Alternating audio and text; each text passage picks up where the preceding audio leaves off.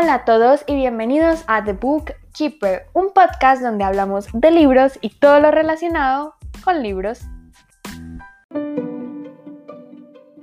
Hoy les traigo un episodio muy diferente y es porque no vamos a hablar de libros, sino que vamos a hablar de una película y es Spider-Man No Way Home o en español Spider-Man Sin Camino a Casa. Y es que, a ver, yo no sabía si sacar episodio eh, el 24 porque pues es Navidad, entonces feliz Navidad. Tampoco sabía muy bien qué, de, qué hablar, pero cuando vi esta película, ya la he visto dos veces, dije, tengo que sí o sí decir algo e, en el podcast. No sé cómo, y pues dije, puedo crear un episodio de la película, why not? Em, va a ser cortico porque lo que tengo que decir está contado. Vamos a ver si me deja hablar la emoción, porque es que de verdad que no se imaginan lo mucho que amé esta película. Em, antes de empezar, les quiero contar que ya están publicados, a, la fecha que estoy grabando esto, el 23 de diciembre, los primeros cuatro capítulos de un relato que escribí. Em, yo los publiqué en la página web del podcast, pueden encontrar eh, el link en cada episodio en la página web, pero también en Instagram los estoy dejando como un poquito más directos como a cada capítulo. De todas maneras, si no los encuentran en Instagram, arroba Bookkeeper 2020, me pueden preguntar y yo se los paso. También me encantaría, si lo leen, recibir todos sus comentarios y también darle las gracias porque hasta hoy he recibido muchísimo apoyo, muchas cositas buenas. Entonces, de verdad, muchísimas gracias. Y dicho eso, voy a empezar en con la parte sin spoilers, que realmente es muy cortica, porque siento que todo puede ser un spoiler en esa película. Entonces, simplemente les voy a decir que es increíble, wow, súper disfrutable. Vayan a verla y después se vuelven al episodio. Dicho esto, voy a hablar ya con spoilers. Esta es la zona donde voy a decir cosas que pasan en la película, entonces si no se la han visto y van a seguir escuchando el episodio, pues eso ya depende de ustedes, pero quedan súper advertidos de que voy a hablar con spoilers. Dicho esto, ahora sí, empecemos. Me tengo que decir que la experiencia de ver esta película en el cine es otra cosa. De verdad que wow. Eh, yo me hice fan de Marvel eh, hace relativamente poco, entonces no pude ver Endgame en cine porque pues antes como que no me importaba Marvel, pero ahora sí. Y, lo que me encanta de Marvel es que convierte la sala de cine en un concierto. Háganse de cuenta, todo el mundo es gritando en, en, esas partes que todos estábamos esperando y no se siente horrible. No, porque realmente uno en cine quiere escuchar lo que dice pues la película, uno no quiere estar gritando, pero en las de Marvel, en las de Marvel, es otra cosa, es de verdad otra cosa. Eh, las dos veces que la vi, pues eh, la gente gritó, la última vez que la vi, eh, había mucha menos gente en el cine, pero ya ahí estaba con toda, que ya me la había visto, fue increíble. Y una de las cosas que más me gustan de esta película es que ya había mucha expectativa de lo que iba a ser. Em, ya habían muchas teorías, muchos rumores, eh, por ejemplo lo del Spider-Verse, ¿cierto? Y digamos que si esto no hubiera pasado, obviamente las escenas tendrían un valor súper sorpresivo, porque no, nos, no llegaríamos con esas expectativas. Pero lo que más me asombra es que a pesar de que en algunos casos sabíamos lo que iba a pasar o al menos lo esperábamos con, con fe.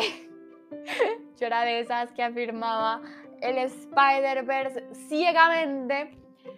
La película no pierde dinamismo, no pierde la atención del espectador. Tú no dices como así, ah, ya me lo voy a venir. No, no, no, tú dices, ya me lo voy a venir, yo lo sabía y lo disfrutas un montón. Entonces, de verdad que no, sé cómo lo hicieron, pero lo hicieron increíble. Lo único que me tengo que quejar es que sí vi un poquito de huecos en la trama, pero a ver, son perdonables y siento que los empecé a ver una vez que salí del cine, porque mientras veía la película, para mí todo era perfecto. O sea, yo, no veía nada que diera como, mm, ahí está algo raro, para nada. Ya después que no podía parar de pensar en la película, fue que me di cuenta que los primeros 40 minutos, donde está este problema legal, se resuelve muy rápido y muy convenientemente. Em, y ya después todo se, se, reduce pues como a la parte de las universidades, que es completamente entendible. Em, pero de todas maneras sí siento que la parte legal yo me esperaba como tal vez un poquito más. Pero lo que les digo, son perdonables, no está tan grave. Lo mismo por ahí dicen eh, que Electro no debería haber pues como pasado al, al universo de Tom Holland porque él no sabía que Spider-Man era Peter Parker.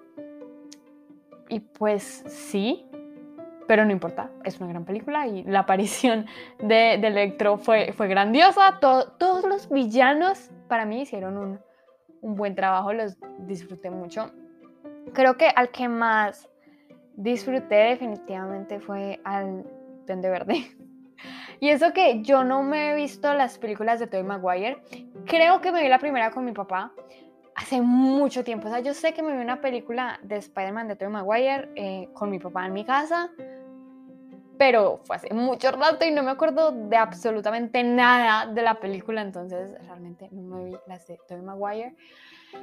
Eh, pero de verdad que como que la actuación, el desarrollo del personaje, no sé, fue mi favorito, de verdad que increíble, todas las escenas de acción también fueron espectaculares y esto me lleva a hablar de la tía May, de verdad que nunca me había dolido tanto una muerte y sobre todo porque yo en serio pensé que no iba a pasar, yo hasta el final de la película no me lo podía creer de que era en serio que, que, se murió y me dolió como no tienen idea.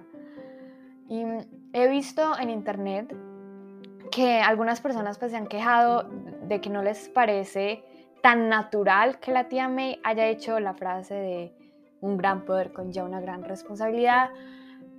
Pero para mí sí tuvo lógica por el desarrollo que hemos visto de la tía May, no solo en esta película, sino también un poquito en las anteriores. Eh, yo siento que en esta película todos tuvieron como su arco de personaje muy, muy bien hecho. Y el de la tía May fue simplemente perfecto. A mí me hizo, pues, como que perfecto la idea de que ella fuera la que lo dijera. Y para mí se sintió completamente natural, no tengo ninguna queja ante eso, solo que me dolió mucho. Y siento que no me dieron tiempo para para llorar, porque obviamente en la escena lloré, pero yo voy a seguir llorando toda la película por esa muerte. Y ya después se salta en esta escena, es que literalmente es como la escena inmediata después. O sea, no te dan tiempo ni de respirar. Y llega Ned y abre el portal. Y aparece Andrew Garfield como Spider-Man. La sala entera se enloqueció. Yo no podía creer lo que estaba viendo fue increíble, fue increíble. Porque yo para este punto de la película había medio perdido las esperanzas del Spider-Verse. Porque claro, yo quería que salieran casi que en toda la película. Yo no me esperaba una cosita chiquita al final. No, no, no. Yo quería que los tres Spider-Mans interactuaran. Pero ya había pasado bastante rato de la película y dije, no van a aparecer, van a aparecer al final. Pero se cumplieron mis expectativas. La interacción entre los tres fue espectacular, es muy disfrutable, se siente muy natural em, y cada uno conserva su esencia, entonces em, me encanta. Y ya voy a hablar eh, del final, que es que me dejó con muchas preguntas, de verdad que, pero no de la manera mala de que me dejó insatisfecha o de que no entendí, sino que me dejó preguntas como más profundas sobre el hechizo y es que, ¿cómo funciona? O sea, porque según, mm, a ver, según entendí, em, es para olvidar, no para desaparecer. Entonces, por ejemplo, como, o sea, Ned, por ejemplo, abriría su celular y vería un montón de fotos con Peter Parker, pero no sabría quién es él. O su vista simplemente como que las eliminaría, pero las fotos seguirían ahí. Eh, solo funciona para la Tierra o funciona literalmente como para otros planetas. Porque bueno, sabemos que hay otras personas del UCM, por ejemplo, Capitana Marvel, que no están en la Tierra. ¿Qué pasa con ella? Ella también se olvida de, Peter Parker.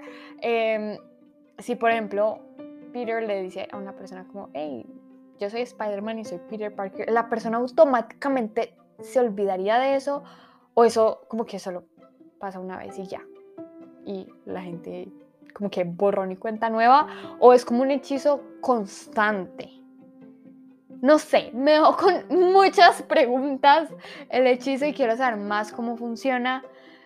Me imagino que dirán algo en la película de Doctor Strange in the Multiverse of Madness, o al menos eso espero.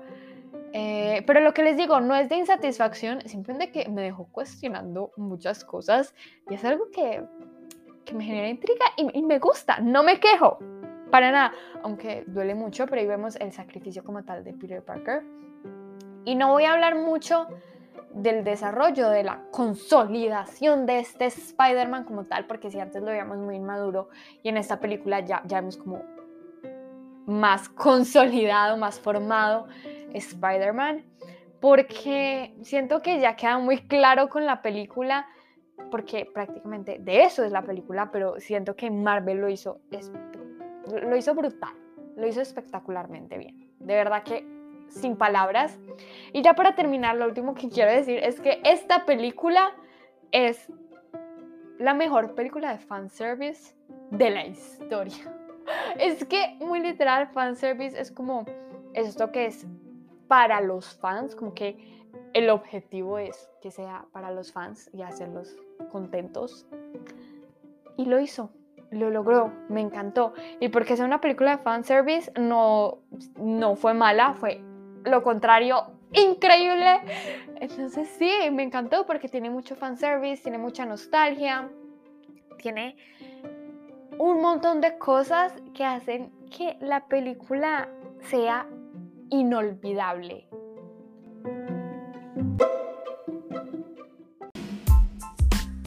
Y bueno, eso fue todo por el episodio de hoy. Espero que les haya gustado mucho. Feliz Navidad, felices fiestas, feliz de todo.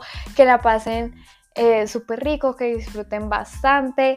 Em, otra vez les quiero dar las gracias por todo el apoyo con el relato. Eh, es un sueño para mí que puedan eh, leer casi que un pedacito de mi alma. Me encantaría leer sus comentarios en arroba de Bookkeeper 2020 en Instagram. Voy a estar súper pendiente. Yo los veo en el próximo episodio. ¡Chao!